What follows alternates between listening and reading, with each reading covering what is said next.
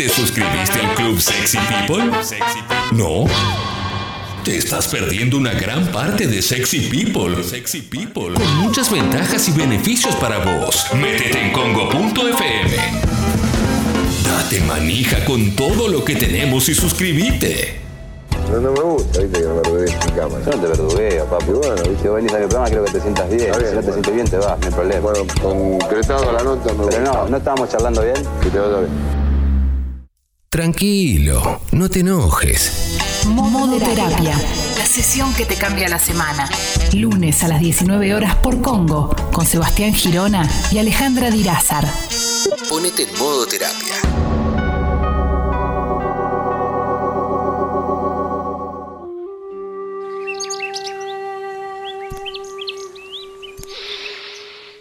Inhalo. Exhalo. Inhalo. Exhalo. Si aparece un pensamiento, lo dejo pasar de largo. Me concentro en mi respiración, aquí y ahora. No importa nada más. El aire entra a mi cuerpo, lo oxigena y sale. El aire entra a mi cuerpo, lo oxigena y sale. El aire... ¿Apagué el aire del dormitorio? No sé. Uy, qué cagada. Después me va a venir una fortuna en la factura. El pensamiento se va. Inhalo. Exhalo. Eso. Eso. ¿Pagué de sur este mes? Uy, creo que tenía una deuda del mes pasado también. Y no sé si del anterior también. ¿Y si me cortan la luz? No creo, así, sin avisar. Pero también un poco me avisaron porque me mandaron las facturas vencidas. Y encima tengo la compra del mes en el freezer, la puta madre. Ah, tranquilo, tranquilo. Aquí y ahora hay luz. Y me tengo que concentrar solo en la respiración. Ya voy a resolver el tema de sur ahora. Inhalo. Exhalo, eso. Ahora no. Bueno, quien sea puede esperar. Eso. Ah. Hola. Hola, te llamamos de la compañía Amiga de Cable. ¿Todavía no tenés el Mega Pack de 50 megas que viene con la instalación bonificada? La puta madre. Vuelvo a alinearme. Inhalo. Exhalo. Eso. ¿Y si me cortan el cable? ¿Y si me quedo sin fútbol justo ahora que venimos ganando? ¿Y si no puedo ver la final de la Libertadores? No. No, no. Tranquilo. Tranquilo. Después lo resuelvo. De última veo los partidos en lo de mi novia. Que hace bastante que no me llama. ¿Y si le pasó algo? Y encima salía con la bici. Uy, si le robaron. O peor, y si tuvo un accidente y podría estar grave. O muerta. A ver. Está, online en WhatsApp. Tranca, tranca, deja el celular. Basta, Germán, basta, sos imposible, loco. Inhalo, exhalo. Inhalo y exhalo. La mente en blanco. Todo es aquí ahora. Y si viene un pensamiento, lo mando a la mierda y pongo el puto foco en la puta respiración y basta, ¿ok? Ok. Inhalo, exhalo. Inhalo y exhalo. Pero... Sona todo lo que quieras, hijo de puta. No te voy a atender. ¿Viste? Te dije, te dije, te, te dije que te iba a ganar. Pero... No, no. ¿Y si es mi tía? ¿Y si le pasó algo? Algo grave. Y como no puedo hablar con mi primo, me está llamando desesperada a mí y yo no le contesto. Uy, si los secuestradores son impacientes y le cortan un dedo. O la garganta, sí, tac, de una. Hola. Hola, te llamamos de la compañía Amiga de Cable. Y sí, la ansiedad es una epidemia de nuestro tiempo. Todos podemos padecerla. Pero, ¿de qué hablamos cuando hablamos de ansiedad? Porque me da la sensación de que la nombramos todos todo el tiempo, pero no sabemos de qué se trata exactamente. Cuando hablamos de ansiedad hablamos de control, o más precisamente de la falta de control, de las cosas que no podemos controlar que, dicho sea de paso, son muchas en esta vida. Más precisamente, hablar de ansiedad implica hablar de pensamientos, de lo que se nos pasa por la cabeza en lo cotidiano. Pero ojo, ojo que no hablamos de cualquier pensamiento. En el modo terapia de hoy te vamos a contar cuáles son los elementos que tiene que tener un pensamiento para que te genere ansiedad. Además de esto, muchas veces la ansiedad se presenta con sensaciones fisiológicas en el cuerpo. O sea, me siento mal a nivel físico, pero no de cualquier forma. Me pasan ciertas cosas a nivel corporal que muchas veces terminan reforzando esos pensamientos de los que te hablaba recién. ¿Viste que es re común tratar de ansioso a los que no pueden esperar? ¿A los que quieren que todo suceda ya? Y está bien que se los vea así y te vamos a contar por qué. Así que no esperes más, baja un cambio, respira como Germán en la apertura y no trates de controlar este programa.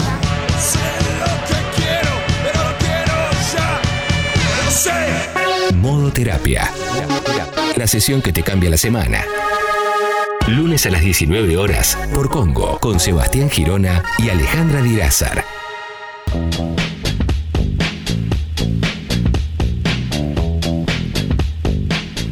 Hola a todos, bienvenidos a un nuevo programa de Modo Terapia. Esta invitación de, de, todos los lunes para que podamos pensar cómo estamos, para que podamos parar un poco la pelota, bajar un cambio, mirar un poquito para adentro y, y reflexionar, preguntándonos cosas, a veces respondiendo, a veces no, a veces esperando y a veces poniéndonos ansiosos. ¿Por qué no? porque esto es para cualquiera. Pero bueno, me acompaña, valga la redundancia de todos los lunes, mi gran compañera Alejandra Dirázar. Hola Ale, ¿cómo estás? Hola Seba, buenas tardes, qué lindo estar acá un lunes más con todos ustedes en modo terapia. Aquí estamos hasta las 9 de la noche. Un placer y un tema que me tuvo ansiosa todo el fin de semana.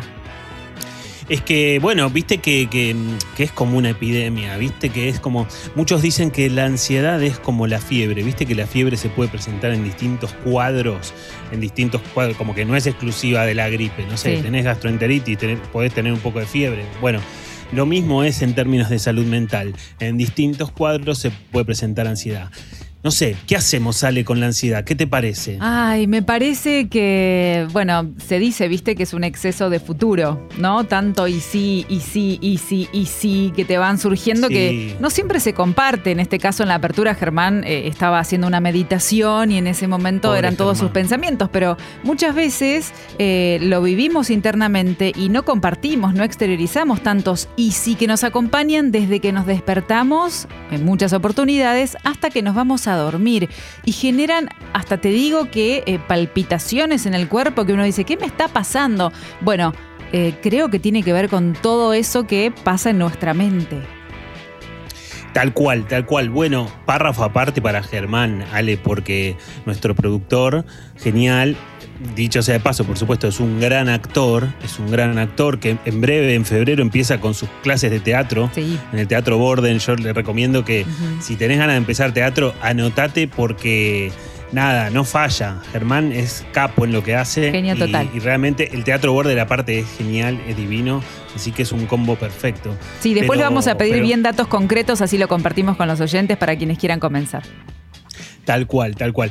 Germán es el primer paciente de este programa, ¿eh? porque viste que sí. lunes a lunes vamos analizándolo a él en definitiva y él le pone mucha onda y es muy gracioso también, así que esta parte es espectacular. Pero podríamos pero, ser pero cualquiera sí. de nosotros, ¿eh?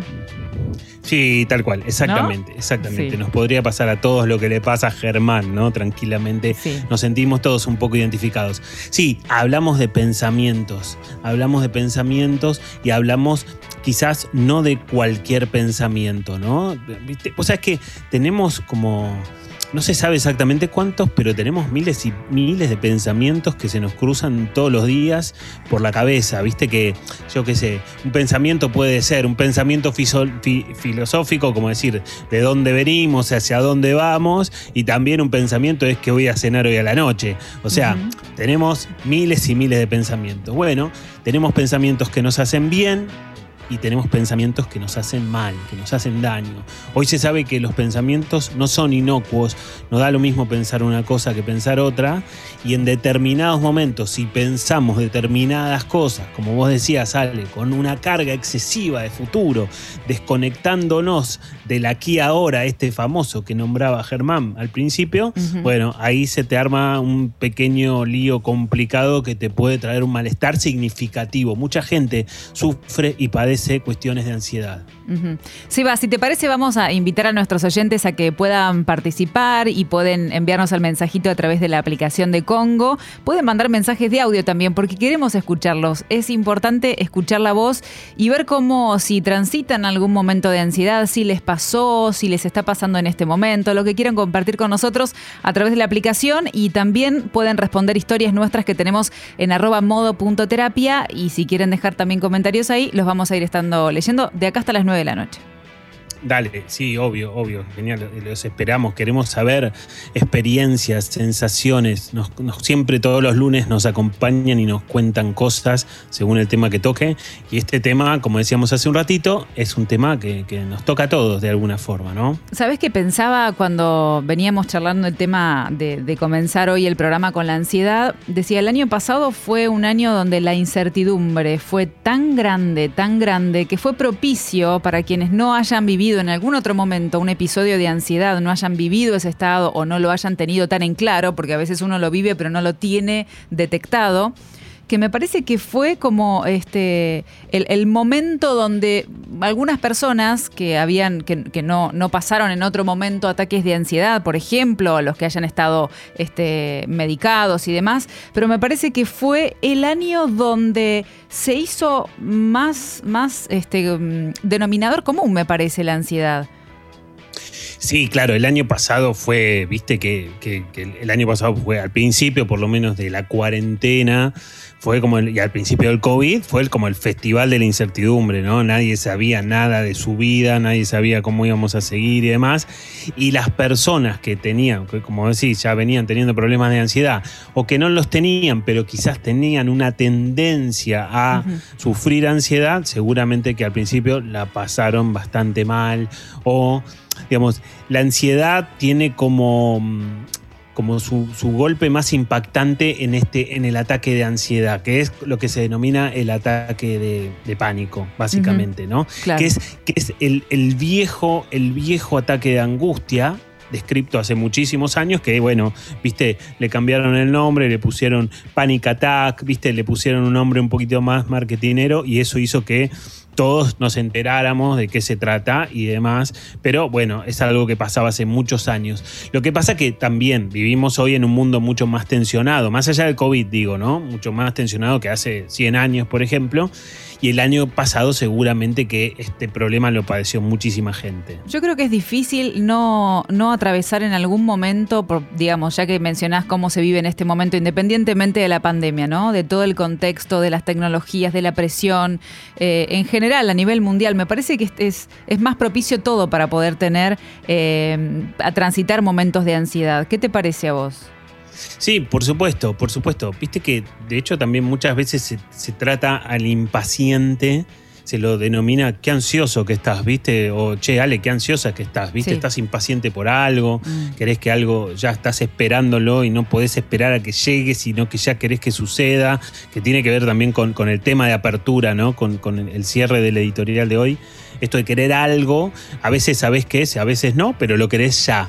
Y eso tiene que ver en el fondo con la, con la necesidad de controlar, la necesidad, el control entendido como si fuera una lista donde queremos ya tener todas las cosas chequeadas, donde, mira, hay una escena muy habitual, a ver si los oyentes se ubican o se identifican con eso, o nosotros acá en el piso nos encontramos en esta lógica de ansiedad. Viste, por ejemplo, no sé, un, alguien va a ser, va al baño, un varón va a ser, va al baño a hacer pis empieza a hacer pis y antes de terminar de hacer pis ya está apretando el botón.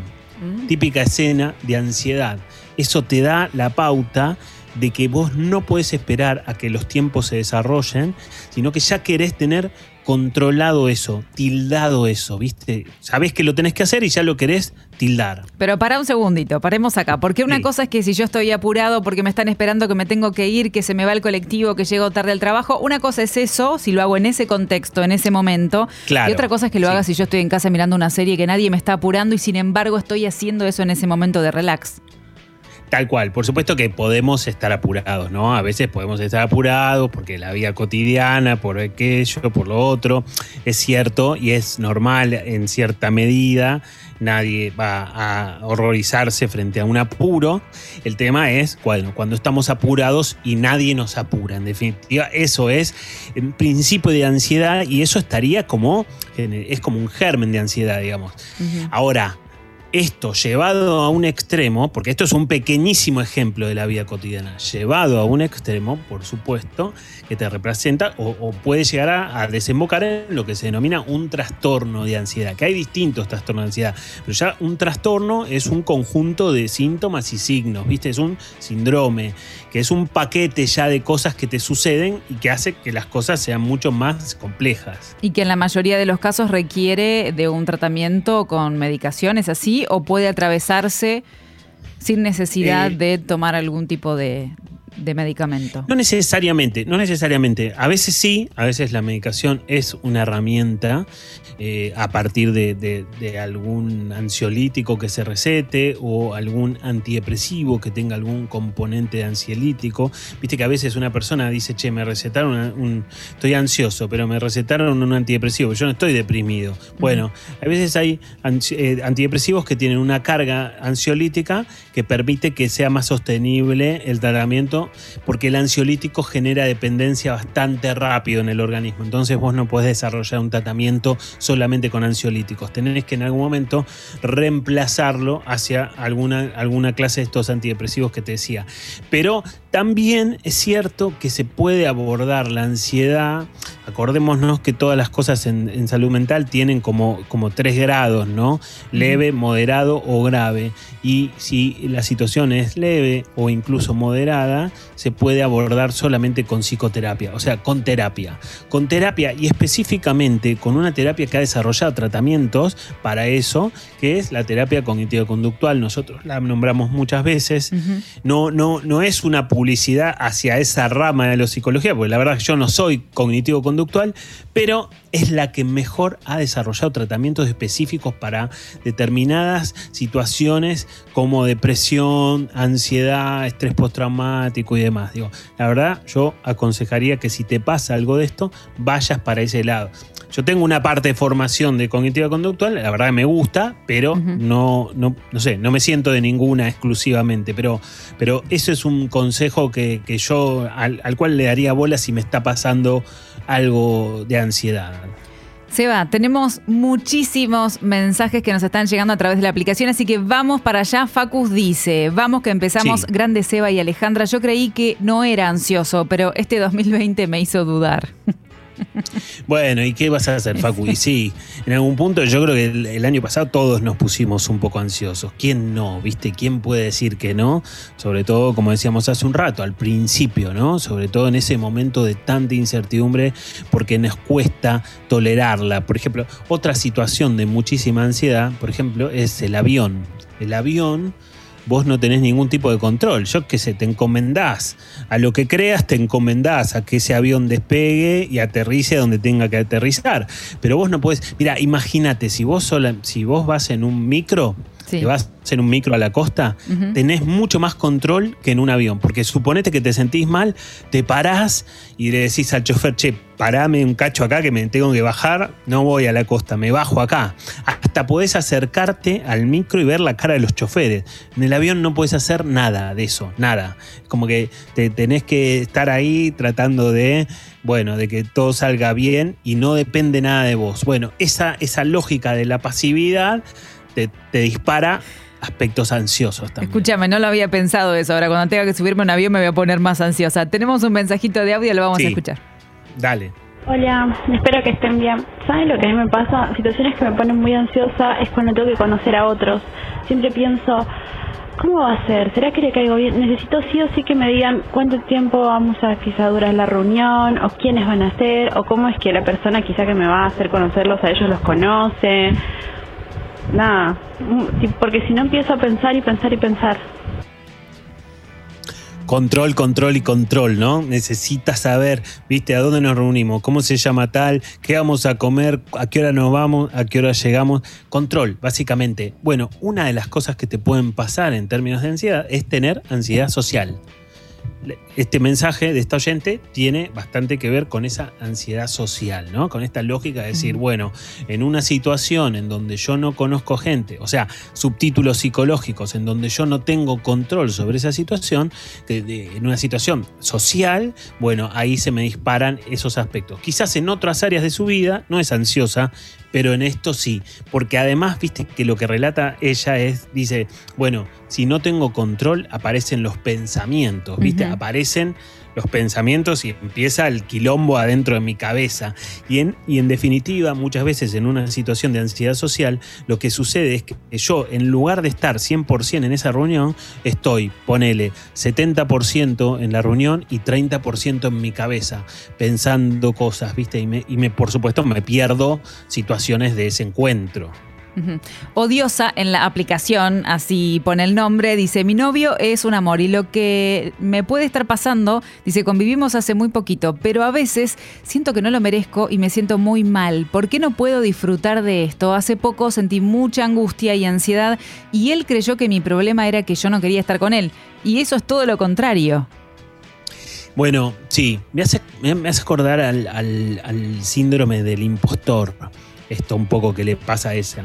Que tiene que ver, por supuesto, con lo está como de, viste, está como dentro del barrio de la ansiedad, viste, de la, de la zona en donde viven todas las causas ansiosas. Em, con esta lógica, alguna vez hicimos una columna sobre esto en, Sexy People y, está dentro de las categorías de ansiedad, digamos, ¿no? Por supuesto que también en ese sentido el síndrome del impostor se, se articula mucho con la autoestima de cada uno, ¿no? Con esto de no me lo merezco. Y bueno, en definitiva ahí se puede armar como un cóctel medio explosivo. Pero, como decíamos antes, Ale, hablamos de pensamientos y hablamos de ciertos pensamientos ciertos pensamientos que ya desarrollaremos de qué se tratan estos pensamientos. Rochi dice, desde mis 13 años que tengo ansiedad, recién a los 21 años tuve el diagnóstico y hoy con 23 sigo haciéndole frente, ahora más que buscarle una cura estoy aprendiendo a convivir con ella. Bueno, está bien, ¿no? Porque es un mensaje interesante porque ella dice que desde los 13 años, ¿no? Desde casi cuando era preadolescente, adolescente, ¿no? Ahí un poco en ese, en ese viraje de un lado hacia el otro, empezó a sentir eh, síntomas de ansiedad. Y vos sabés que muchas veces los, em, a ver, ¿cómo decirte? Los, los hijos, los chicos, los niños o las niñas que se desarrollan en un ambiente sobreprotector, viste que hay padres que cuidan a, sus hijos en exceso, ¿no? No toques esto, no toques lo otro, no vayas allá sola, no vayas por acá, no te juntes con tal otro y no sé qué cargan de una lógica tan miedosa a los niños que en definitiva el mensaje es, aunque no quieran, porque es de buena fe o de buena voluntad el cuidado de los padres, el mensaje es que el mundo es un lugar peligroso. Solamente es eso, o sea, el mundo es un lugar peligroso. Está claro que en el mundo hay peligros, eso nadie lo duda, pero también el mundo puede ser un lugar maravilloso. Bueno, la bajada de línea en esa sobreprotección es que solamente hay peligros en este mundo. ¿Puedo no ser tan generosa como vos con esos papás que vos estás diciendo que lo hacen de buena voluntad, de buena fe? Bueno, claro, me parece que prepararse un poquito más, ser un poquito más cuidadosos en la educación, se puede. Yo creo que se puede. Ahí estoy, voy a ser un poquito más mala que vos. No, está bien, tenés razón. Tiene que ver con los propios miedos de los padres. Sí, claro, claro. A, esos papás le recomendamos que escuchen modo terapia, ¿no? Como que se, se, orienten un poco con algunas cosas o que lean cosas, ¿viste? Pero bueno, es importante poder encontrar un equilibrio en ese sentido porque de alguna manera, según el mensaje, ella hoy tiene que convivir con esos síntomas. Ahora, una cosa es convivir, no sé, si tenés síntomas del 1 al 10, 9, y otra cosa es con una terapia convivir con esos síntomas que están del 1 al 10 en un 3. Es muy diferente porque ya te afecta menos significativamente tu calidad de vida y puedes desarrollar una vida completamente normal, digamos. Aunque tengas tres puntos de ansiedad del 1 al 10. Tenemos un mensajito de audio, lo escuchamos. Dale. Hola, ¿cómo están? Eh, disculpen la voz. Soy una persona súper, hiper, mega ansiosa. Eh, últimamente me está pasando, mi marido es viajante y cuando le toca hacer viajes largos, en mi cabeza empiezo a hacerme la película de todas las opciones de accidente y todas las opciones de resultado, tipo termina internado, termina muerto, cómo tengo que organizar el velorio, llamar a su familia que vive en otra ciudad. Entonces me hago la cabeza durante dos días, después se me pasa, pero es bastante angustiante. Es terrible, es terrible. Fuerte, ¿eh? Escuchamos el mensaje y nos damos una idea de cuánto sufre ella, ¿no? El ansioso se hace una película, pone fecha de estreno, hace la van premier, vende las entradas, ¿viste? Y, distribuye la película a todas las salas del país. O sea, eso es la lógica de ansiedad. No solamente es que se adelanta un poquito, sino que se adelanta un montón. Vieron que decía como esto de yo ya pienso dónde, dónde voy a velarlo, digamos, ¿no? Y esto también tiene que ver con otra de las características de los pensamientos de ansiedad. Muchas veces, muchas veces, lamentablemente, estos pensamientos tienen características catastróficas. Va a pasarle a la persona que yo quiero lo peor de lo peor de lo recontra peor. Y eso, por supuesto, como decíamos antes, los pensamientos no son inocuos y de alguna manera afectan tu calidad de vida y te hacen angustiar mucho en ese momento. Sobre todo porque esos pensamientos, esto de decir, che, le va a pasar un accidente y lo voy a tener que velar y voy a tener que llamar a la familia, no sé qué, se presentan como categorías de certeza. Ella en ese momento está tan seguro de está ta- tan segura de eso como que de noche sale la luna. Ese es un problema grave porque te afecta realmente tu calidad de vida. Y en la vida cotidiana se presenta, como muy bien lo reflejaba Germán y de alguna manera ella también lo dice, con el famoso y si. Y si choca, y si lo tengo que velar, y si tengo que llamar a la familia, y si esto, y si aquello, y todas cosas pesadas, terribles, durísimas, catastróficas. Eso te genera un gran sufrimiento. Matías en la aplicación dice, vivo con ansiedad todos los días de mi vida, pero la cuarentena me calmó un poco, por lo menos al principio de la cuarentena. Ahora ya volví a la rutina de sufrir por las opciones abiertas. Sí, vos sabés que es es cierto también lo que, lo que dice Matías, porque hay mucha gente que decía al principio de la cuarentena es, por ejemplo, no sé, suponete que vos convivís con dos o tres personas, tu familia, por ejemplo, ¿no? Ujú, sí. Bueno, ok, nadie sale, nadie va a trabajar, nadie tiene que digamos, por ejemplo, el mensaje de esta oyente anterior, ¿no? Que decía, bueno, su marido no viajaba porque no se podía viajar, entonces lo tenía todo el tiempo en su casa, estaba todo controladito, todos sus seguros, nadie salía. Bueno, en ese sentido, también podía pegarte para el lado positivo la cuarentena, ¿no? Ahora, estaba pensando, eh, eh, ¿no es lo mismo este control del que estamos hablando con la estabilidad que es necesaria de alguna manera para darnos cierta seguridad y poder proyectarnos, poder pensarnos? ¿No es lo mismo una estabilidad lógica que este control total y absoluto de todos los aspectos de nuestra vida? No, por supuesto, por supuesto.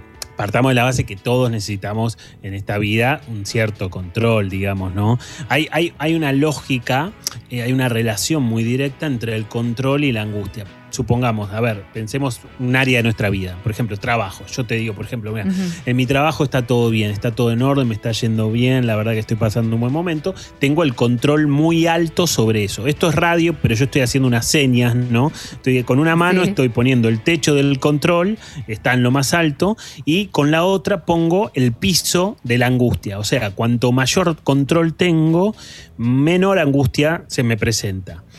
Suponete que a las tres semanas te digo, che, Ale, sabes que empecé a tener unos quilombos en el laburo, pasó tal cosa con un compañero, con una compañera, che, mi jefe me atosiga y no sé qué, no sé cuánto. Chau, control. Empieza, Mm.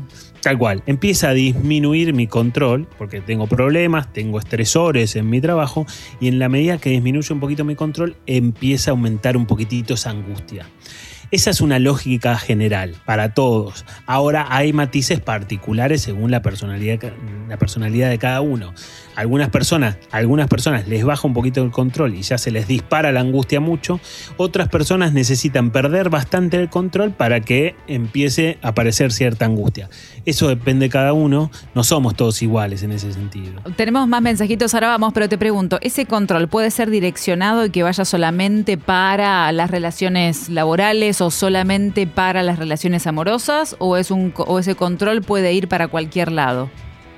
Bueno, las dos cosas. Muchas veces puede estar pensado para todas las áreas de tu vida, por supuesto ahí la vas a pasar muy mal y la vas a sufrir bastante o podés ser ansioso en determinada, en determinada área, en determinado aspecto de tu vida, que por supuesto va a ser más leve que si tenés, porque existe también dentro de la vida de la ansiedad un diagnóstico que se llama el TAG, que es TAG, que es trastorno de ansiedad generalizada. O sea, todo me genera ansiedad, todo me da miedo, porque en definitiva, cuando hablamos del control, hablamos de miedos. Viste que esta oyente que decía, mi marido viaja y no sé qué, tenía miedo de que le pase lo peor. Bueno, estos pensamientos catastróficos están relacionados con nuestros miedos, en definitiva. Vamos al mensaje de Cami en la aplicación. Dice, tengo ansiedad prácticamente en el ADN. Trabajé mucho en la terapia y hoy puedo disfrutar cosas que antes no podía porque siempre pensaba en el futuro y en que algo malo iba a pasar.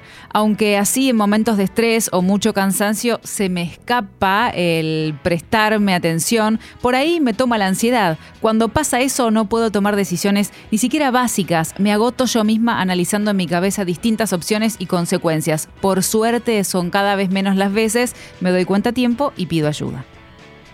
Bueno, evidentemente Cami en esta terapia logró desarrollar como el registro, ¿no? logró desarrollar como ciertas alarmas que le permiten a ella detectar cuando esta ansiedad se está activando y empieza a aparecer y se empieza a presentar. Entonces a partir de, me imagino, ciertas herramientas puede como atajarla y evitar que de alguna manera esa ansiedad escale hacia niveles que ya afectan su salud y demás. Pero bueno, es parte de un laburo terapéutico, ¿no? Hay un, hay un muy buen ejercicio. Después vamos a hablar de los ejercicios de respiración que intentaba hacer Germán en, la apertura del programa, que más menos que no me salieron muy bien, pero bueno. Pero hay un ejercicio muy interesante, más psicológico y no, tan de, no tanto de respiración, que es de alguna manera trazar una línea imaginaria en el medio de tu cabeza, ¿sí? dividiendo como dos, dos, dos, dos partes, una línea en el medio que divida dos áreas en tu vida, y frente a una situación de, cierto estrés, poder poner de un lado las, las cosas reales de ese momento, qué cosas son reales de lo que está pasando, y del otro lado poner los pensamientos.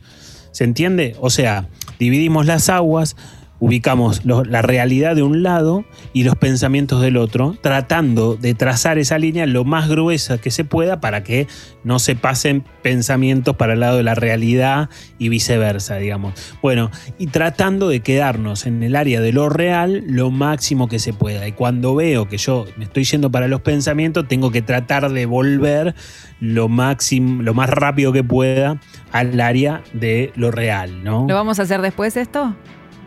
Bueno, sí, es un, es un ejercicio. es un ejercicio y está bueno practicarlo, ¿no? Bueno, muy bien.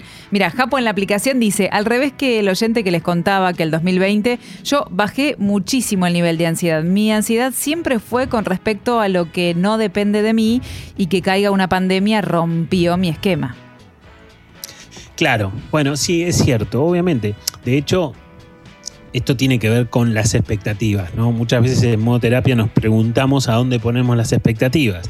Si vos pones las expectativas en cosas que no dependen de vos, tenés muchas posibilidades de frustrarte o de, no sé, de, ponerte ansioso porque no controlas eso. Si vos pones las expectativas dentro de las cosas que dependen de uno, de cada uno de nosotros, bueno, ahí tu posibilidad de frustración es menor, es diferente la ecuación. Bueno, Algo de eso me parece que también está bueno pensar a la hora, a la hora de pensar estos ataques de exceso de pensamiento, ¿viste, Ale? Es un exceso de futuro y exceso de pensamiento. Ahora, ¿puede ser eh, algo, una reacción lógica del organismo ante algo intempestivo, que yo tenga una reacción de ansiedad en, en un corto plazo, pero que luego con el tiempo eso vaya desapareciendo? ¿Eso es parte de una reacción lógica de, de mi organismo o no? Sí, yo creo que podemos tener, como decíamos antes, ¿no? Como que alguna vez podemos en la vida estar apurados, también podemos a veces ponernos un poquito ansiosos y eso no quiere decir ni que tengas un trastorno de ansiedad, ni que tengas un ataque de pánico.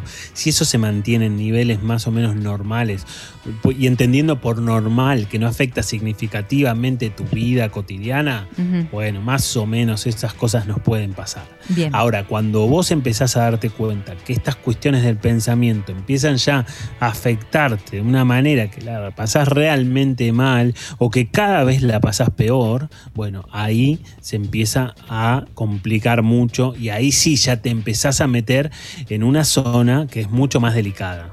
Bien, Messi en la aplicación dice, durante los ataques de ansiedad me cuesta conectar con todo lo que me gusta, los hobbies, los pasatiempos y demás. ¿Cómo funciona esa desconexión? Se pregunta y dice además, es como cuando te quieren hacer un chiste cuando estás mal. Claro, sí, te entiendo. Sí, sí, sí, sí, se entiende, se entiende. A ver, yo no sé si hace referencia, una, ella habla de un ataque de ansiedad o un ataque de pánico, pero digo, cuando una persona tiene un ataque de pánico que de, vuelta, esto forma parte de la familia de la ansiedad, eh, es un momento de mucha desesperación, de, de mucha, de mucha angustia, es un momento muy difícil. Los ataques de pánico duran aproximadamente 10 o 15 minutos. Nadie muere de un ataque de pánico, por más que tengas la sensación, uno de los síntomas en un ataque de pánico es la sensación fisiológica de que te estás eh, volviendo loco, de que estás perdiendo el control. A veces hasta hay personas que pueden llegar a despersonalizarse, que es como salirse de uno mismo y mirarse desde afuera. Por supuesto, es un síntoma mu- muy grave. Yendo a síntomas más cotidianos de un ataque de pánico, por ejemplo, vos podés tener eh, aceleración del ritmo cardíaco, sudoración, sudoración en las manos, tener la sensación de que no podés respirar o de que no podés tragar, ¿viste? Bueno, hay muchos síntomas que muchas veces las personas, por eso decíamos que la ansiedad también muchas veces está relacionada con síntomas fisiológicos. No cualquier síntoma fisiológico, no es que te duele la panza, sino que te- se te presentan algunas de estas cosas que decíamos recién. Anónimo en la aplicación, mira la pregunta que nos hace, ¿cómo acompañar en la convivencia a alguien que padece ataques de ansiedad? ¿Hay que darle lugar a sus miedos irracionales o pararle un poco el carro, tratar de distraer y seguir con tu vida? Mira, a ver, es difícil, ¿no? Porque viste que decíamos recién, un- esto vos ponías el ejemplo, Ale, de, de decir, bueno, no, ¿qué, haces? Eh, eh, digamos, de alguna manera lo, lo acompañás en eso, es como decir, bueno, ¿lo validás o le decís que no pasa nada? Yo creo que en ese momento hay que acompañar, hay que validarlo, digamos, o validar a la persona o validarla, ¿no? A la persona que está padeciendo esa situación. Yo creo que después de esos momentos uno puede, como acompañante, tratar de generar ciertos ejercicios, por ejemplo, no sé, los ejercicios de respiración, que más adelante vamos a hablar de qué se tratan y demás. Bueno, uno puede tratar de en ese momento recordarle ciertas herramientas, como lo que decíamos antes también de la línea imaginaria en el cerebro, digamos, dividiendo lo real de lo, de lo que pensamos, ¿no? Bueno, esas son las cosas que no sé si en, en el momento de un ataque de ansiedad, no, no podés hacerlo, solamente acompañar. Pero después, cuando eso pasa, que dura un rato, bueno, ahí sí, quizás se pueden empezar a hacer otras cosas. Seba, tenemos muchísimos mensajes. En un ratito vamos a seguir con todos los mensajes a través de la aplicación, a través de la también de la cuenta de Instagram, que después vamos a compartir todas las respuestas que tuvimos de los seguidores en un ratito, pero ahora te vamos a contar que si estás escuchando el programa y alguno de los temas que tratamos te incitan a comenzar terapia, está buenísimo, te va a ayudar. A pesar de las distancias, vos podés comenzar de forma remota. Y Seba tiene un equipo de profesionales súper preparados y listos para ayudarte. ¿Cómo podés hacer para contactarte? Es simple, mandás un mail equiposebastiangirona.gmail.com equiposebastiangirona.gmail.com y Seba te va a hacer la entrevista de admisión. Sí, vos sabés, Ale, que también, por supuesto, se puede hacer terapia. Ya está claro que se puede hacer terapia online, pero también se puede hacer terapia sobre situaciones de ansiedad. A mí me ha pasado tener pacientes a los cuales no vi personalmente nunca, donde empecé y terminé el tratamiento de ansiedad con buenos resultados, porque aparte es un tratamiento específico donde hay que hacer ciertas cosas y demás. Bueno, y, y está bueno también pensarlo por ese lado, ¿no? Así que si tienen ganas, o si más que nada ganas es la necesidad de una terapia para esto, es posible a la distancia también. ¡Silencio! Modo terapia. ¿Alguien puso la calefacción? ¿Cómo que prendí chofer de taxi? Con Sebastián Girona y Alejandra Dirázar. 7 y 51, ya está preparado para sumarse Javier, que está conectado con nosotros. Hola Javier, ¿cómo te va? Hola, ¿cómo están chicos? Bien, muy bien. Un placer. Y bueno, gracias por ser parte de Modo Terapia hoy. Ya está aquí Sebastián Girona para escucharte. Hola Javier, ¿cómo estás? Bueno, en esta, en esta sección que es como argentinos por el mundo, yo te veo como, como que hay mucha luz atrás tuyo. ¿En dónde estás? ¿En qué país estás? Bueno, bueno hola Seba, ¿cómo estás? Eh, buenísimo programa ante de todo. Eh, Gracias. Vamos, eh, estoy acá en Melbourne, en Australia. Yo soy ya un poco, de- me considero un poco ya de la, vie- de la vieja escuela de los viajes. ya tengo, Sí. Tengo casi 10 años acá y también viví 5 años en Italia. Bueno, claro, ya tenés un recorrido, ya venís con una experiencia en, en los hombros, ¿no? no? Hay unos cuantos kilómetros, sí. Hay unos cuantos. Empiezan a pesar los kilómetros ya ahora. Claro, claro, claro. Bueno, se puede decir que ya estás canchero, digamos, ¿no? Que ya, ya te adaptaste, ya te recontra adaptaste. Contanos un poco algunas cosas de, de tu experiencia, ¿no? Porque dicho sea de paso, ¿cómo es vivir como que, no sé, allá es la mañana, acá es como, no sé, casi las 8 de la noche? Contanos que, cómo es ir un poco como atrás mano de, tus seres queridos estarán acá. Bueno, no sé, algo de eso. Sí, bueno, el, horario obviamente no es de lo mejor, pero también uno con el tiempo, si como yo, como dije antes, viví cinco años en Italia antes de venir acá, fue como un paso al medio de lo que fue culturalmente venir para acá y también lo que fue el, desarraigo de lo que fue para mí Argentina, porque bueno, obviamente me encanta mis amigos, mi mamá, mi papá, están todos allá, eh, estamos en contacto, pero claro, uno después de tener ya unos, yo ya del 2007 que no vivo en Argentina, he vuelto de vacaciones obviamente a visitar y todo, pero ya no tiene esa, eh, esa necesidad de, o, esa nostalgia tan grande como antes. Yo creo que eh, en ese sentido, bueno, uno se arregla con el horario, uno se levanta, habla un poco, uno va a trabajar, llama por teléfono, acá son las 6 de la mañana, yo son las 5 de la tarde, tipo cosas así, entonces uno habla por teléfono, uno se, se va, se va acomodando, ¿no? Eh, y ya es como uno está como aceptado para uno, pero yo creo que la parte más dura es cuando uno eh, se aleja de su lugar, es, sin duda es la primera parte. Los primeros años que uno se va afuera, eh, salís con la euforía de un, lugar nuevo, que, que me voy, que sí, que va a hacer, eh, voy a aprender otro idioma, voy a, a- viajar, voy a conocer gente nueva. Y eso pasa y después empiezas, empiezas a extrañar un montón y bueno, esa es la parte dura, ¿no? Al principio. Pero hoy por hoy, ya después de, de- de- de- de 13 años que estoy viviendo en el exterior, eh, ya eso está en, otra fase, digamos, ¿no? de, mi vida.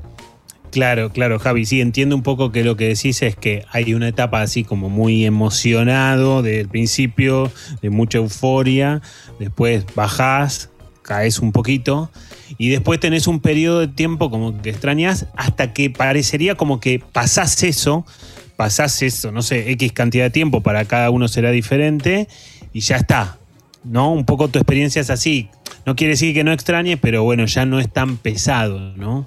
Y no, pero claro, eh, una de las cosas de ya tener el tiempo como, que yo tengo afuera es que uno va, mismo antes, mucho antes, no digo ahora los 13 años, pero quizás uno pasan dos, tres años, sí, siempre va de vacaciones con amigos, pero ya llega un momento en que uno vuelve y al principio ve las mismas cosas que está pasando y como que vos decís, sí, extraño, buenísimo, voy a volver, quizás me quedo, uno dice, bueno, me quiero quedar, o la típica, voy a Europa, me hago un par de, de- un poco de plata, vuelvo y me hago algo acá, pero después es muy difícil, porque fuiste a Europa y se te abrieron 50 puertas, y sobre todo cuando uno, yo tengo a mi abuelo italiano su pasaporte italiano, y ya ahí se te abrieron 2.000 puertas, entonces mirás para una, por la misma puerta que vení, o vení al otro lado, mirás, tenés 10 puertas que se te abren, entonces, no, seguís abriendo puertas.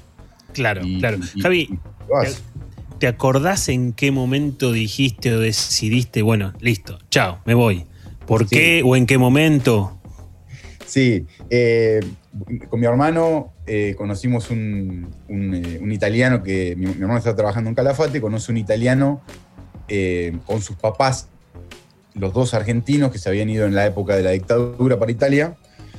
Eh, y, bueno, viviendo en Italia, en la isla de Elba, y, y pegamos re buena onda porque los abuelos de él, italianos, viviendo en Argentina, en Palomar, que es cerquita de mi casa, yo soy de Morón, eh, resulta que, claro, pegamos la re buena onda y nos vimos por mucho tiempo, porque él iba como viajes de seis meses, así. Y, y él fue y vino varios años, hasta que un año nos dijo, chicos, ustedes que tienen pasaporte italiano, ¿por qué? Porque hablaban con acento ahí medio, ¿viste? Medio raro. Medio raro, claro. ¿Por qué no se vienen para Italia? Y nosotros con mi hermano dijimos, uy, sí, ¿no? Y empezamos a buscar los papeles y la clave fue la de cuando llegó, nosotros teníamos la partida original de mi abuelo, eh, que nació en Torino, y cuando nos dieron, pedimos la partida actualizada, ahí ya se vinieron todos los papeles y ya no había vuelta atrás y teníamos una emoción tremenda, dijimos, sí, como decidido, como, sí, este tren pasa una vez. Claro. O lo agarrás o no lo agarrás. Y yo dije, lo agarro. no me lo Claro. pierdo. Claro. Sí. Javi, y la otra cara de la moneda es si es que, si es que lo pensaste, pero ¿cuántas veces pensaste, bueno, listo, chao, me vuelvo, ya está, me vuelvo porque no, no hay caso, no, sé. Tremendo. Después que pasaron los primeros seis meses, que bueno, uno llega al lugar nuevo, no entiende nada. Eh, bueno, se hace el boludo a veces, la pasa bien, ¿no? Sí. Como, eh, o sea, con esa parte está muy, muy buena, la parte de aprender un idioma. Eh, sí, claro, pasó todo eso, pasaron seis meses, bueno, después empezaron problemas como que no podíamos trabajar porque los papeles no estaban, los papeles eh, tardaban un poco más, ya uno empieza a extrañar, se te- como que se te empieza a desmoronar de a poquito la cosa, ¿no? Sí. Y, y- y bueno, sí, estás, la verdad que la he pasado mal, pero, pero la he pasado mal de una manera en la que uno aprende. Yo hoy lo veo a eso y fue un aprendizaje tremendo, porque, porque bueno, estás, estás sin- yo estaba sin plata, yo no podía trabajar, no tenía plata. Mi hermano Sí. estaba en otra ciudad, sin plata también. Estábamos los dos en un momento durísimo, eh, eh, aguantando, básicamente. Pero bueno, es, es una lección que uno aprende por la situación que te toca vivir, ¿no? Y, y- y otra cosa, yo nun- lo que sí yo nunca tuve miedo, aunque me quedé sin plata, nunca me faltó para comer. ¿eh? Siempre alguien conoces, algo está pasando que siempre uno, uno sin querer con, con tu energía busca eso y, nada, y conoces gente increíble y te ayudan y vos decís, wow, no lo puedes creer. Pero obviamente el sentimiento de extrañar, de que, de que no tenés plata, de que te quedaste sin papeles, te quedaste como en el limbo, es triste, la, la pasás, pero eh, hoy por hoy yo creo que aprendí un montón de eso y, y- y- y- no por, por ese miedo le digo a la gente que no haría un viaje por eso. O sea, no, háganlo, vayan, que siempre algo bueno cuando viajas siempre pasa. ¿no? Más allá de que te puede llegar a pasar algo como quedarte sin plata o, o- o no poder volver porque no tenés pasaje, lo perdiste, háganla, hay que hacerla. Javi, eh, pandemia mediante, cuando, cuando ves que pasa algo acá en Argentina, algo no muy grato, algo que te preocupa, ¿cómo lo manejas con la distancia? ¿Te- ¿Hay cosas que te ponen ansioso al, al tener esta distancia y, y no poder viajar? ¿Cómo lo llevas eso?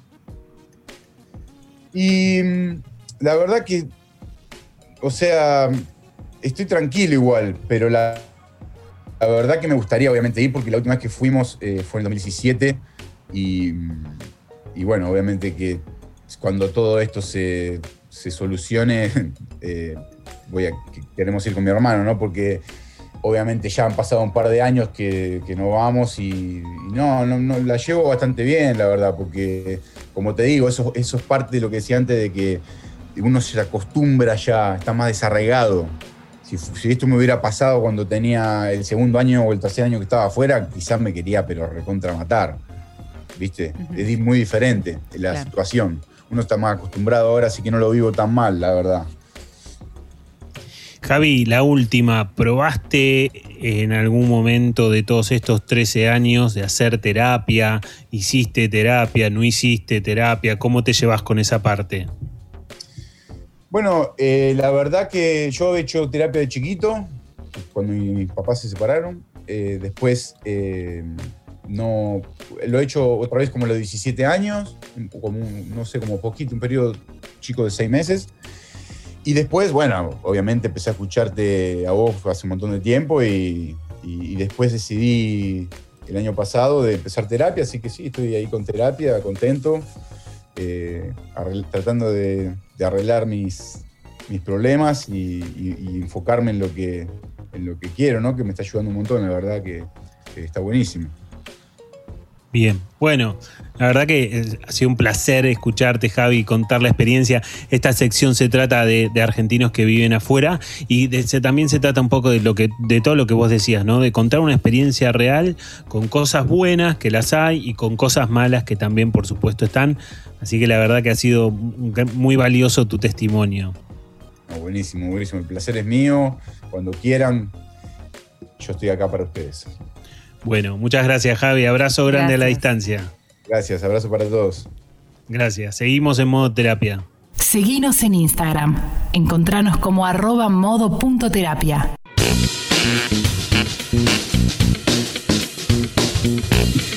Seguimos en modo terapia y seguimos hablando de ansiedad, seguimos hablando de, de cosas que, que nos generan pensamientos que no nos hacen bien y que nos perturban y que nos complican la vida, ¿no? Sí, nos complican la vida y ¿sabes qué pensaba también?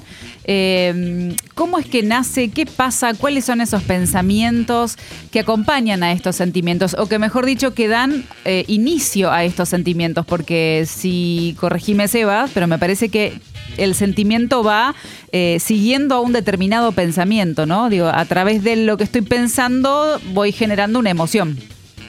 Sí, tal cual. Bueno, los pensamientos influyen sobre los sentimientos.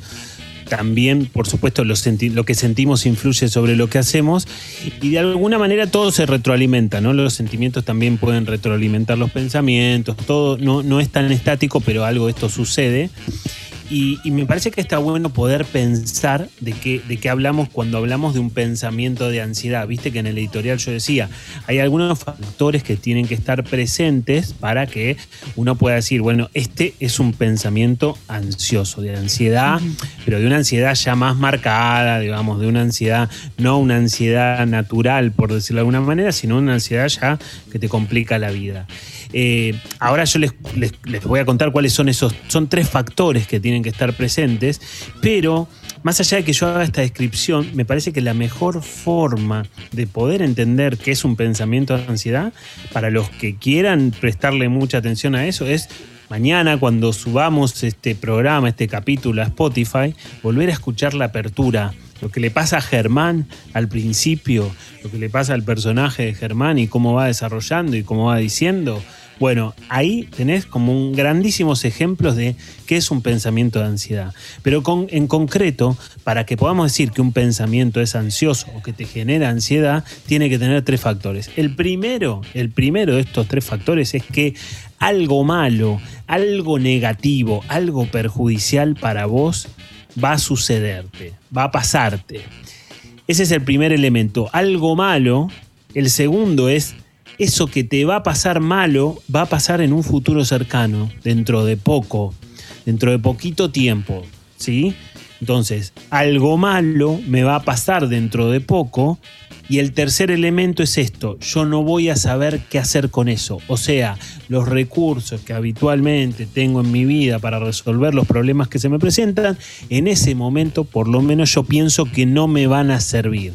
Entonces, para pasar en limpio, algo malo me va a pasar dentro de poco Ajá. y yo no voy a saber qué hacer con eso. Eso es la descripción teórica. Es un Si combo quieren, perfecto les- también.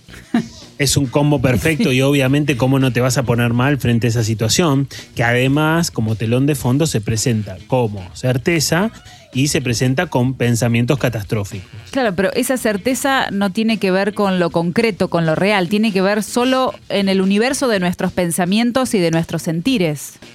Exactamente, solamente esto se desarrolla en, adentro de tu cabeza. Por supuesto, te agarras de alguna situación real, como el mensaje del oyente que decía que el marido viajaba, por supuesto, el marido se fue de viaje, pero a partir de esa situación vos vas haciendo toda una construcción, por eso decíamos que la persona ansiosa, viste, hace la película, la estrena, hace todo, viste, la distribuye por todos los cines del país, etcétera, etcétera. Bueno, está esta lógica como de estar todo el tiempo pensando que lo peor va a suceder. ¿Y cómo se presenta esto en la realidad cotidiana de cada uno? Con el famoso y sí.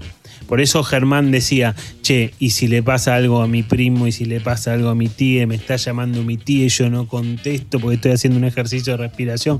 Bueno, esas cosas suceden mucho en las personas que padecen esta, ya, digamos, niveles de ansiedad mucho más significativos y mucho más preocupantes. Y me parece que está bueno poder por lo menos empezar por ahí. Eso es también un ejercicio.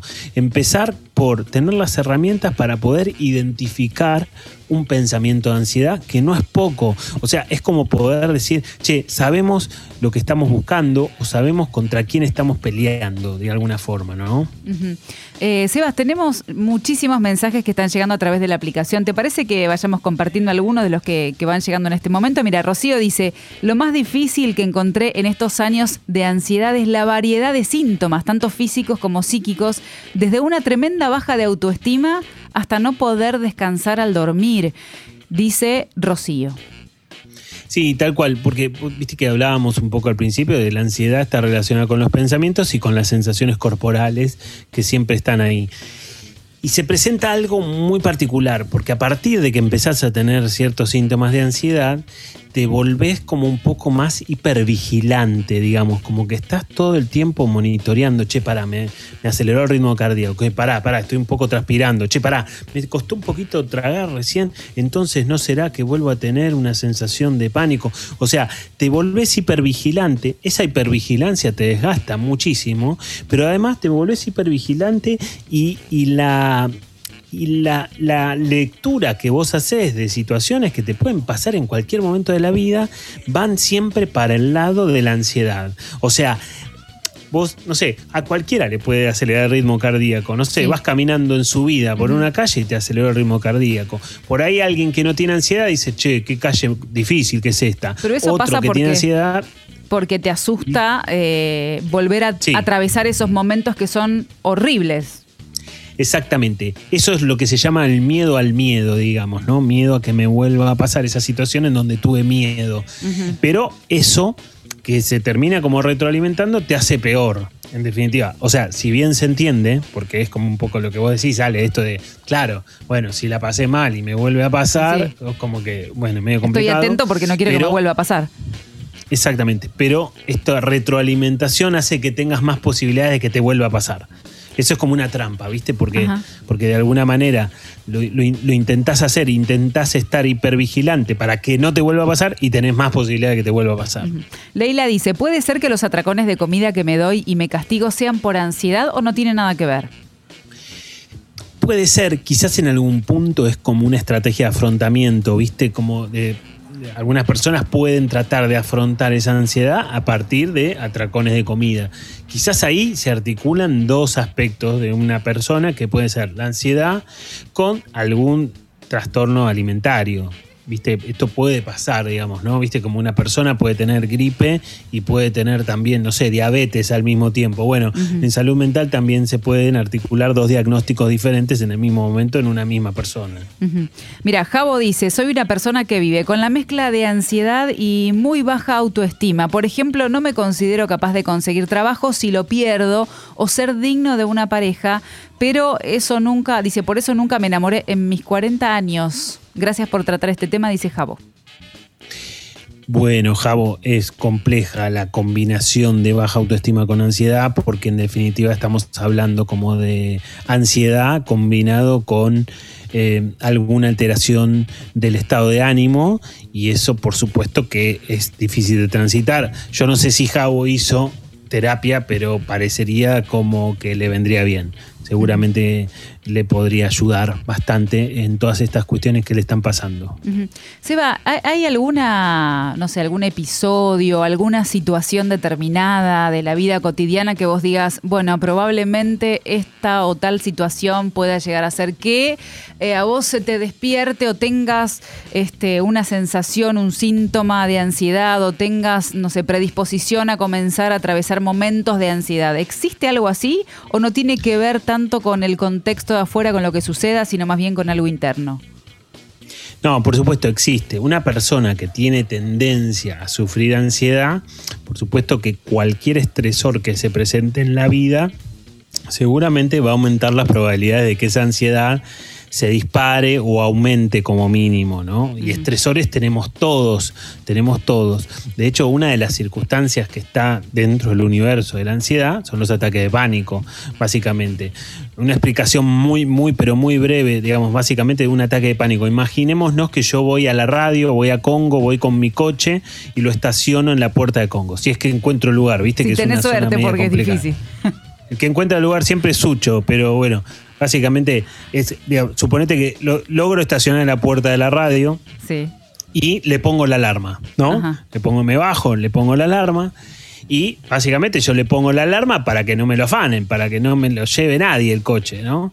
Supongamos que yo me subo al programa, empiezo a hacer el programa, pasa un colectivo por la puerta de la radio, esos colectivos, viste, que a veces pasan muy fuerte y la alarma se activa, viste que a veces pasan las alarmas Ajá. que funcionan mal, o sea, no se activan frente a una posibilidad de robo, sino que se activan frente a un ruido fuerte. Bueno, básicamente eso es un ataque de pánico, o sea, es una alarma que tenemos en el cuerpo que se activa cuando no se tiene que activar. En determinadas situaciones de nuestra vida, nosotros leemos peligros que no son tales, que no son reales. ¿Y por qué hacemos Ese peligro eso? fue. ¿Por qué leemos ese peligro cuando no es, no es, no es tal? Bueno, por supuesto, son situaciones estresantes, ¿no? Como lo podemos vivir como un peligro y lo podemos magnificar, lo podemos como de alguna manera inflar adentro de nuestra cabeza cuando quizás no es tan real. Por supuesto, tenés que tener cierta tendencia a eso, si bien la ansiedad nos puede afectar a todos, hay algunas personas con tendencia que le pueden afectar en mayor medida que a otras y a partir de eso, eso es un problema y a partir de esta situación pueden aparecer ataques de pánico, situaciones frente a alarmas que en definitiva se disparan cuando no se tienen que disparar, frente a estresores, frente a momentos difíciles de la vida, frente a circunstancias que son adversas o que me complican, en donde hay mucha incertidumbre, en donde yo no tengo control de la situación. Bueno, en determinados momentos de nuestra vida pueden aparecer eso porque lo que estoy describiendo le puede pasar a cualquiera en definitiva. Bueno, volvemos a los mensajitos. Lucho dice, chicos, algo que me tiene ansioso es querer saber qué pasa, la verdad, y empezar a solucionarlo a través de terapia, pero aún no puedo, pero pronto sí, porque me está yendo mejor de lo que esperaba y a su vez estoy contento por eso. ¿Sentimientos contradictorios? Sí, los hay. No puedo estar más contento de la compañía que logran hacer a la distancia. Abrazos, se los quiere, dice Lucho. Bueno, Lucho siempre nos manda mensajes, ¿eh? la verdad Sí. que le- nosotros también le agradecemos ahí la fidelidad frente a Modo Terapia. Gran abrazo para Lucho, no lo conocemos, pero de a poquito sentimos que lo vamos conociendo, así que, que está bueno también. Eh, bueno, por supuesto que, muchas veces la terapia es una herramienta fundamental para abordar problemas de ansiedad, circunstancias adversas, problemas complejos, ya sean por ansiedad o por ataque de pánico o por, bueno, estresores que tenemos todos en esta vida, ¿no? Seba, ¿se puede hacer un eterno o eterna ansiosa o ansioso? Se puede, se puede, yo creo que en algún momento te cansás, te, te cansás de pasarla mal, Claro. digamos, ¿no? Eh, te, abur- te aburrís, te- digamos, bueno, no sé si la palabra es aburrimiento, pero digo, en algún momento te hartás, no querés más, no lo tolerás más, no lo soportás más. En ese momento quizás sea el momento de buscar una herramienta terapéutica.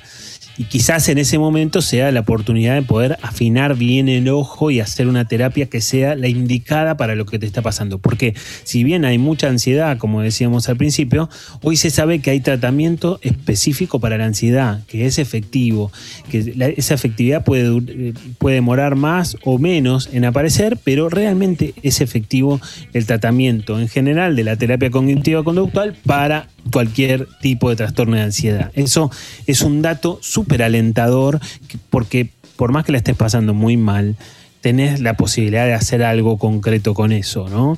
Ya sea por algún tratamiento de obra social, de prepaga, de algún servicio público de salud mental o alguna terapia privada.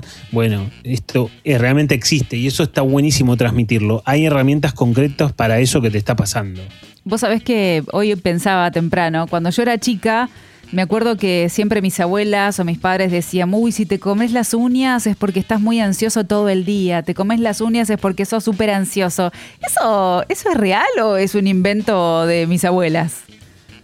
No, yo creo que tus abuelas tenían un poquito de razón con esta lógica. Mira, Germán muestra las uñas que, Sí. que, que se come, la- no tiene uñas prácticamente. Y Sucho O también está en el mismo grupo, ¿eh? Ah, mira, también. Sí, o sea que lo que, viste que Germán lo que pone al principio del programa es, es autorreferencial, ¿o no?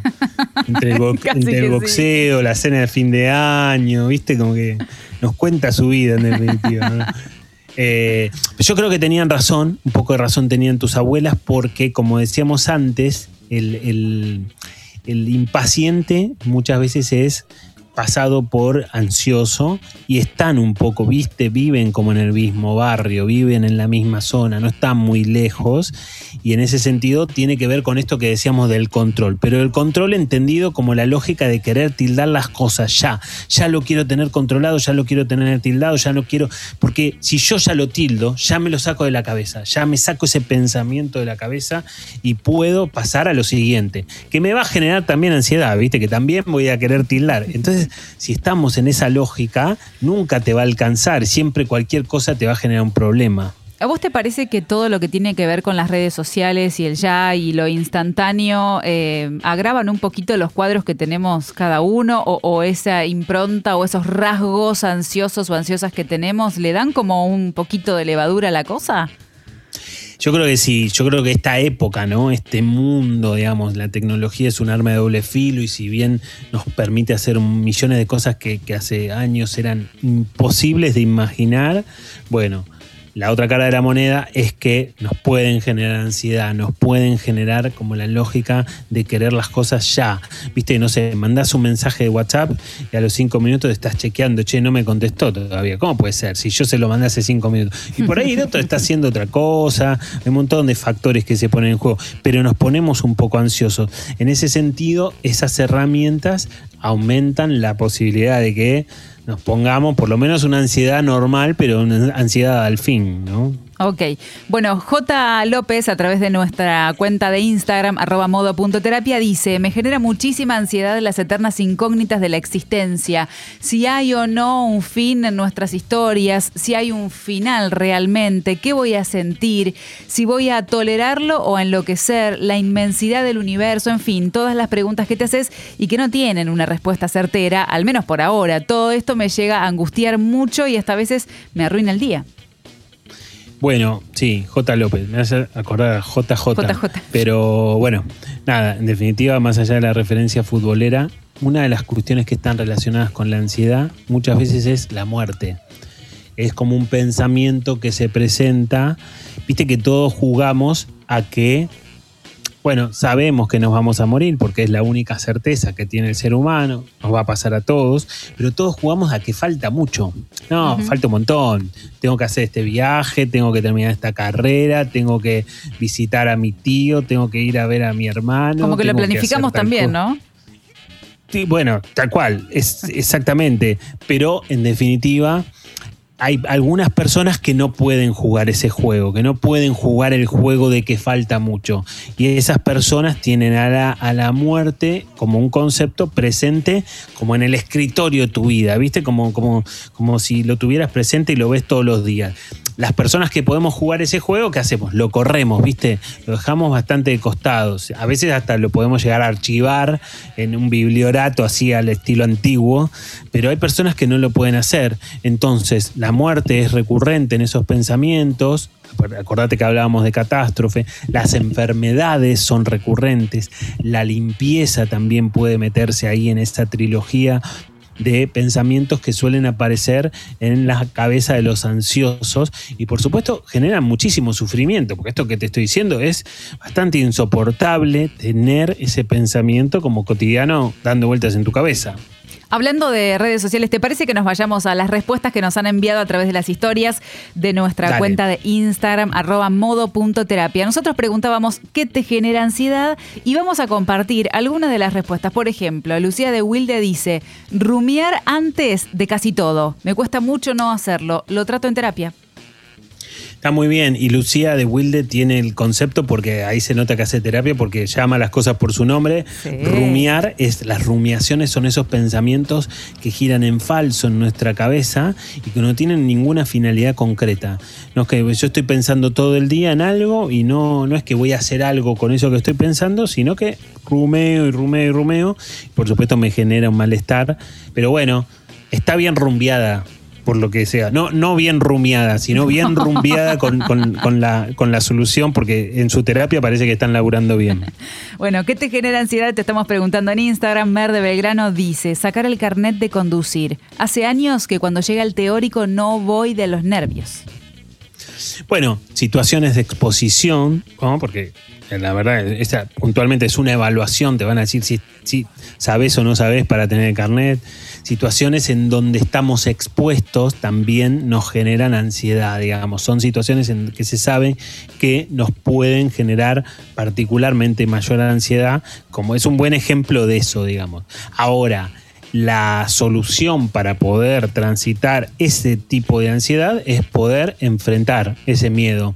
No de cualquier manera, sino gradualmente y de a poco, pero con los famosos ejercicios de exposición que se hacen, por ejemplo, en esta terapia cognitiva conductual, que suele tener la característica de encargarte ejercicios entre sesiones, o sea, aprovechar como el tiempo muerto entre, no sé, suponete que nos vemos los miércoles Sí. en la sesión, bueno, entre miércoles y miércoles el terapeuta te puede pedir que hagas cosas, cosas de tu vida cotidiana, no te va a pedir nada raro, no te va a pedir nada extraño, pero cosas que tengan que ver con exponerte a las situaciones que temes, a las situaciones que te generan mucha ansiedad acompañando, acompañado por el terapeuta, por la terapeuta, bueno, de alguna manera específica. No es decir, bueno, dale, anda a hacer eso que no puedes hacer, porque si no, no, no, no irías a la terapia. Hay, hay formas y hay procedimientos específicos que ayudan a que vos logres las cosas que no puedes hacer. Te preguntamos en la historia de Instagram, ¿qué te genera ansiedad? Angie dice, saber que alguien se va a enojar conmigo.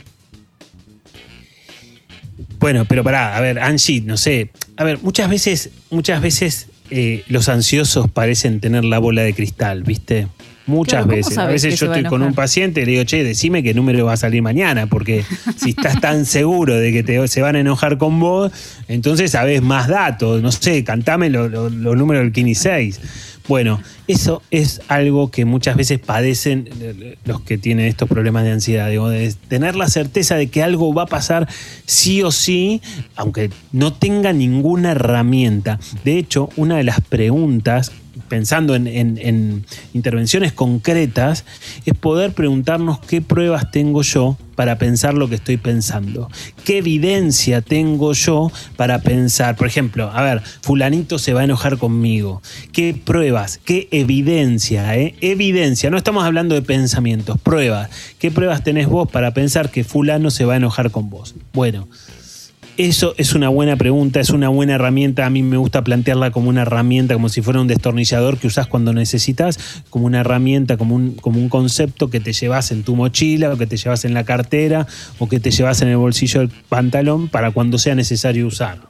¿Sabes qué estoy pensando? Tenías razón. Es agotador de solo pensarlo, de tener que, de que te suceda esto durante todo el día, todos los días, con un montón de situaciones diarias. Uf, cansa, ¿no?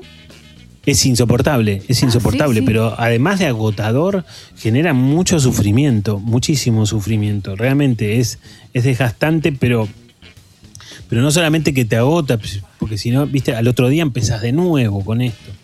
Afecta tu calidad de vida, te genera un sufrimiento significativo cuando se presenta en cantidades importantes, cuando, cuando la situación se genera de muchísima ansiedad.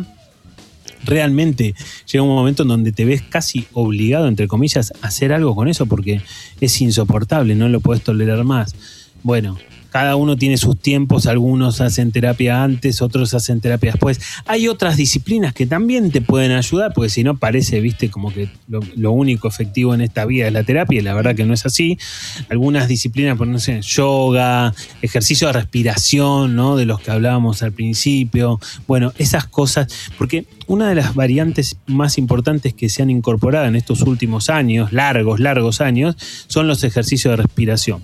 Bajo la premisa, porque ejercicios de respiración tienen evidencia científica de que son efectivos para tratar la ansiedad. Los ejercicios de respiración, que básicamente tienen que ver con tomar aire, inflar bien la panza, llenar los pulmones de aire y demás y, y exhalar a partir de eso, en esos ejercicios de respiración se libera el ácido láctico. El ácido láctico es el ácido que tensiona los músculos. Entonces, cuando podemos hacer ejercicio de respiración y lo podemos sostener durante determinada cantidad de minutos, durante determinada cantidad de tiempo, empezamos a relajarnos, o sea, empezamos a bostezar. Muchas veces empezás a hacer un ejercicio de respiración, al principio decís, y te da, viste, te da como sueño, te da como que te estás durmiendo, porque te Sí. estás relajando, básicamente, que es lo contrario a lo que te pasa cuando tenés un ataque de pánico o un momento de mucha ansiedad, que en donde nos tensionamos, ¿no? Donde los músculos están llenos de ácido láctico por esa tensión. Bueno, Ahora, a esos ejercicios de respiración, pensando en una herramienta concreta, le podemos agregar la lógica de, de que cada vez que yo voy haciendo una respiración, voy pensando, por ejemplo, en números. Por ejemplo, no sé, primera respiración, pienso en el 1. Ujú. Segunda respiración, pienso 2. Según tercera, así sucesivamente. Si de repente se me cruza un pensamiento, viste que Con Germán suerte, estaba uno solo. Sí, claro, obvio. Tal cual. Pero, digo, viste que Germán estaba respirando y decía, che, ¿y el aire? ¿El aire de la pieza lo dejé prendido? Bueno, ahí tendrías que volver a uno. ¿Viste? Vas por el 3, 4, vas contando 4, 5. Se te cruza un pensamiento, volvés a la base, 1. Así hasta llegar a 10. Llegaste a 10, buenísimo. Volvés a empezar. 1, 2, 3. Se te cruza un pensamiento, volvés a empezar. Bueno, por supuesto que son, como la palabra lo indica, ejercicios de respiración. O sea, que de entrada no te van a salir muy bien. Te tenés que poner canchero, canchera, para que le puedas agarrar la mano. Si vos el, mañana tenés un ataque de pánico y te pones a hacer el ejercicio de respiración, no te va a salir si es la primera vez que lo intentás. Ahora, si venís haciendo estos ejercicios de, de respiración en momentos en donde vos estás más tranquilo o tranquila, bueno, ahí seguramente cuando te pase una situación complicada, vas a poder reaccionar haciendo alguno de estos ejercicios. ¿no? ¿Sabes que pensaba también que muchas veces algunos te recomiendan, suponete que no estás en tu casa y, y no tenés ese tiempo, bueno, no tengo media hora para ponerme con los ejercicios, porque generalmente la excusa que usamos es no tengo tiempo, no tengo tiempo, no tengo Sí. tiempo, no tengo tiempo.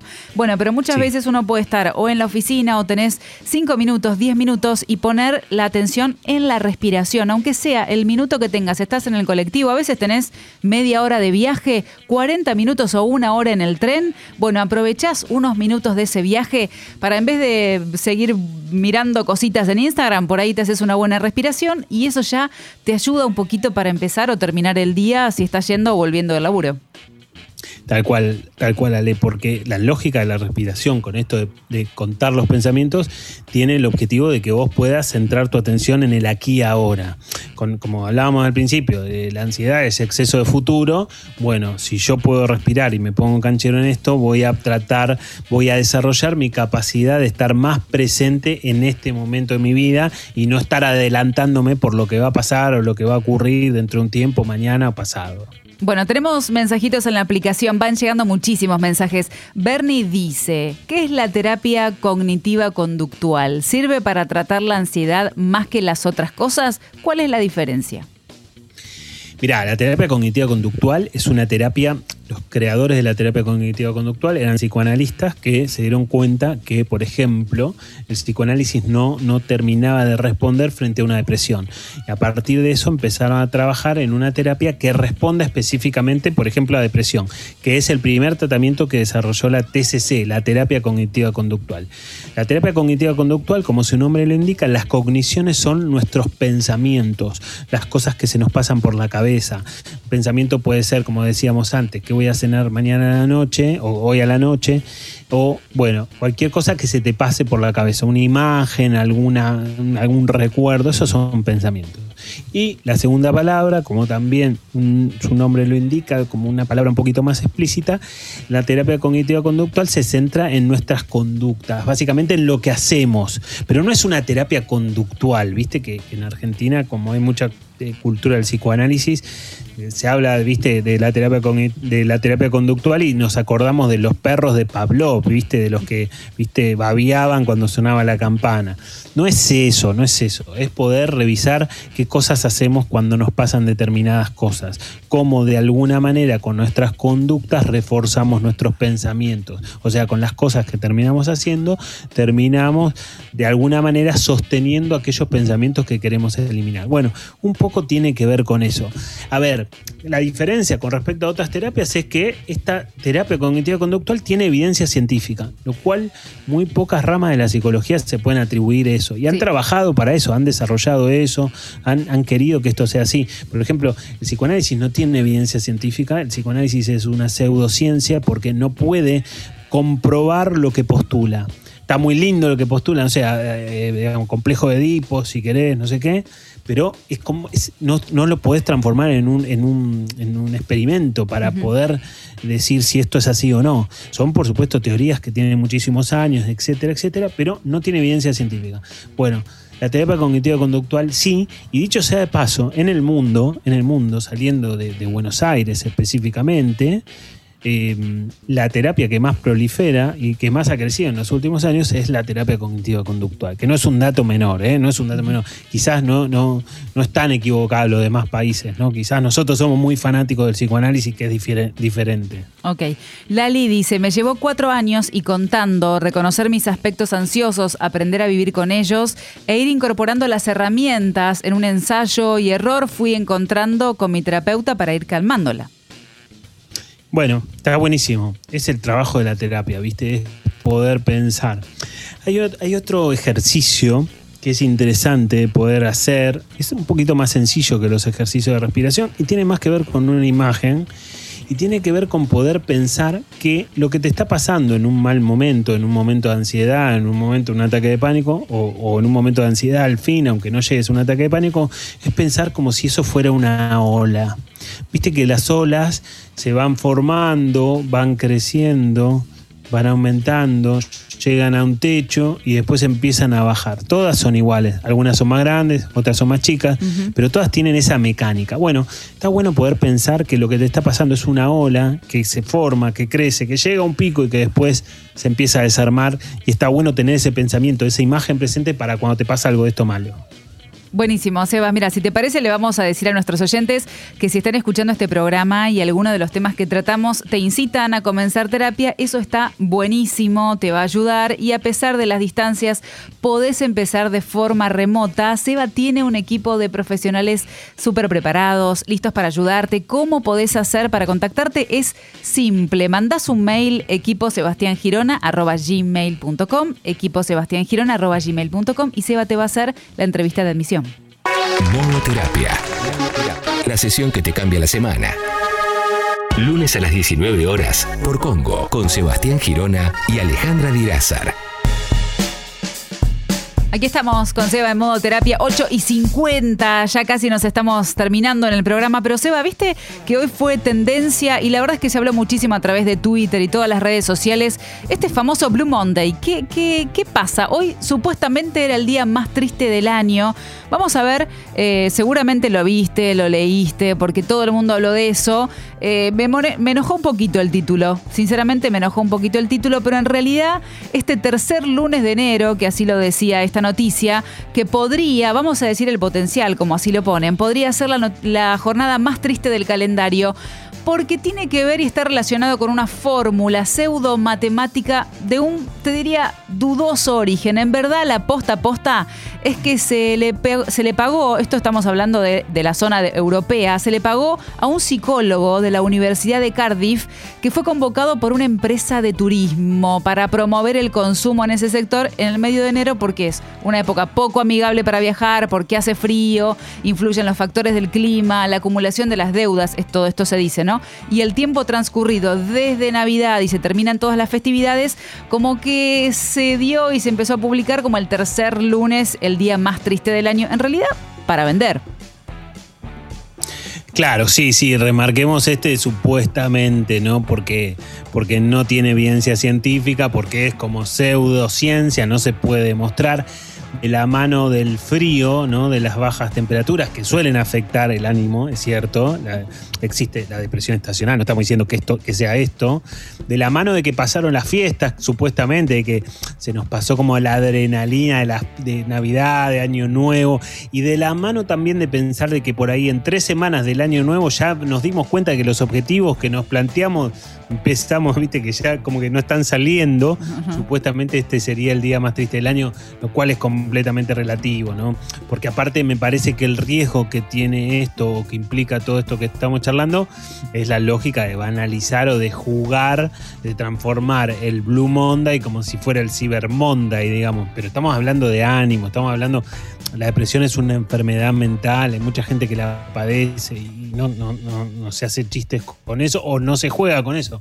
Pero bueno, está bueno tomar una distancia de eso, ¿no? Está, bueno como poder pensarlo de otra manera, porque si no, corres el riesgo de morfarte el verso de que hoy era el día más triste del año. Y eso, la verdad que es completamente subjetivo. Ojalá, ojalá fuera así porque podíamos prevenirlo, pero, pero no, no funciona de esa manera. Bueno, vos sabés que tuvo mucho rechazo, como mencionábamos en las redes sociales, sobre todo en Twitter, viste que es donde se habla todo esto. Sí. Y, y algunos decían, bueno, publicaban noticias donde te aseguraban y te decían, no, hoy no es el día más triste del año, no hay evidencia científica para eso, no hay que comprar ese verso, no hay que creer eso, porque la verdad dicen, no hay nada que pueda evidenciar que así sea eh, el día, digamos. No tienen, además, sobre todo los que estamos de este otro lado del continente, no tenemos frío para nada.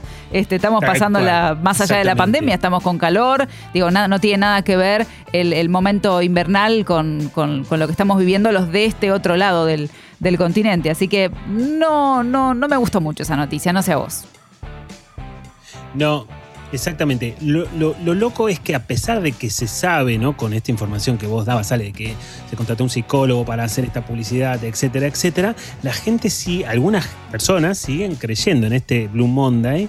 Y me parece que en todo caso eso expresa la necesidad de tratar de controlar algo, ¿no? Tratar de, de alguna manera decir, bueno, ok, si este es el día más triste del año me puedo preparar. Digo, por supuesto que no lo es, pero en todo caso denuncia que queremos controlar nuestro ánimo, ¿no? ¿Quién, quién no quisiera tener asegurado el estado de ánimo de todo el 2021, por ejemplo, ¿no? Claro. Saber, tener la certeza de que no te vas a bajonear en ningún momento de este año. Bueno, ojalá, pero no funciona de esa manera.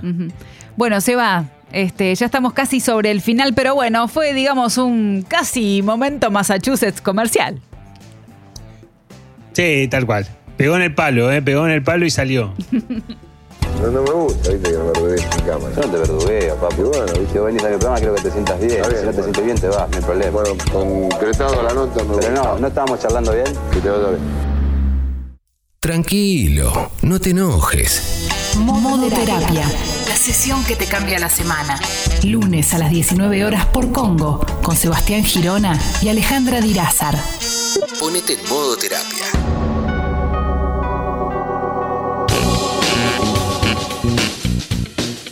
Bueno, Ale, se pasó volando como todos los lunes, ¿no? Qué rápido, ¿no?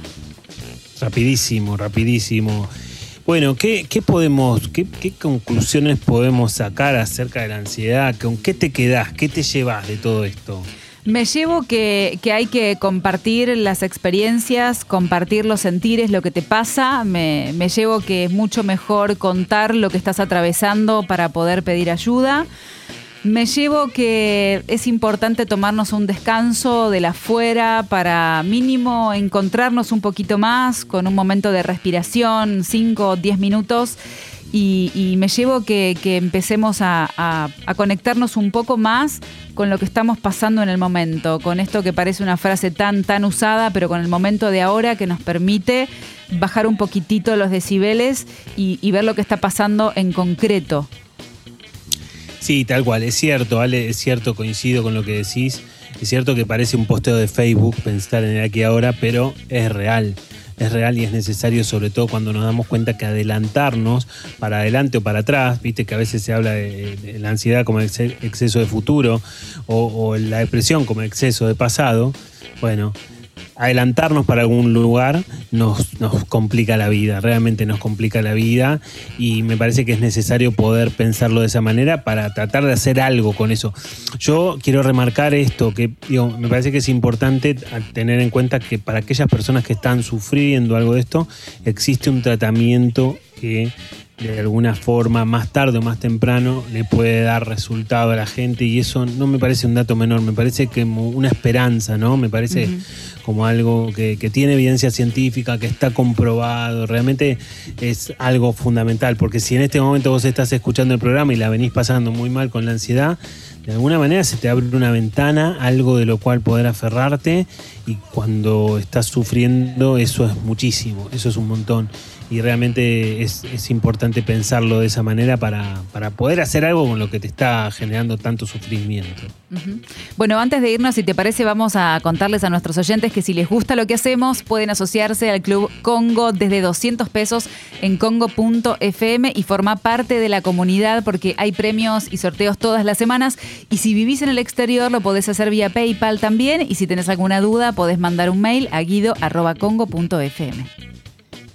Bueno, en la producción de este programa, que tanto nos gusta hacer, estuvo Germán Polonsky, que es un entusiasta de la vida, es un gran actor y, cada vez va desarrollando sus dotes de productor con mayor habilidad. ¿eh? La verdad que que está creciendo muchísimo en su función y nos pone muy contentos.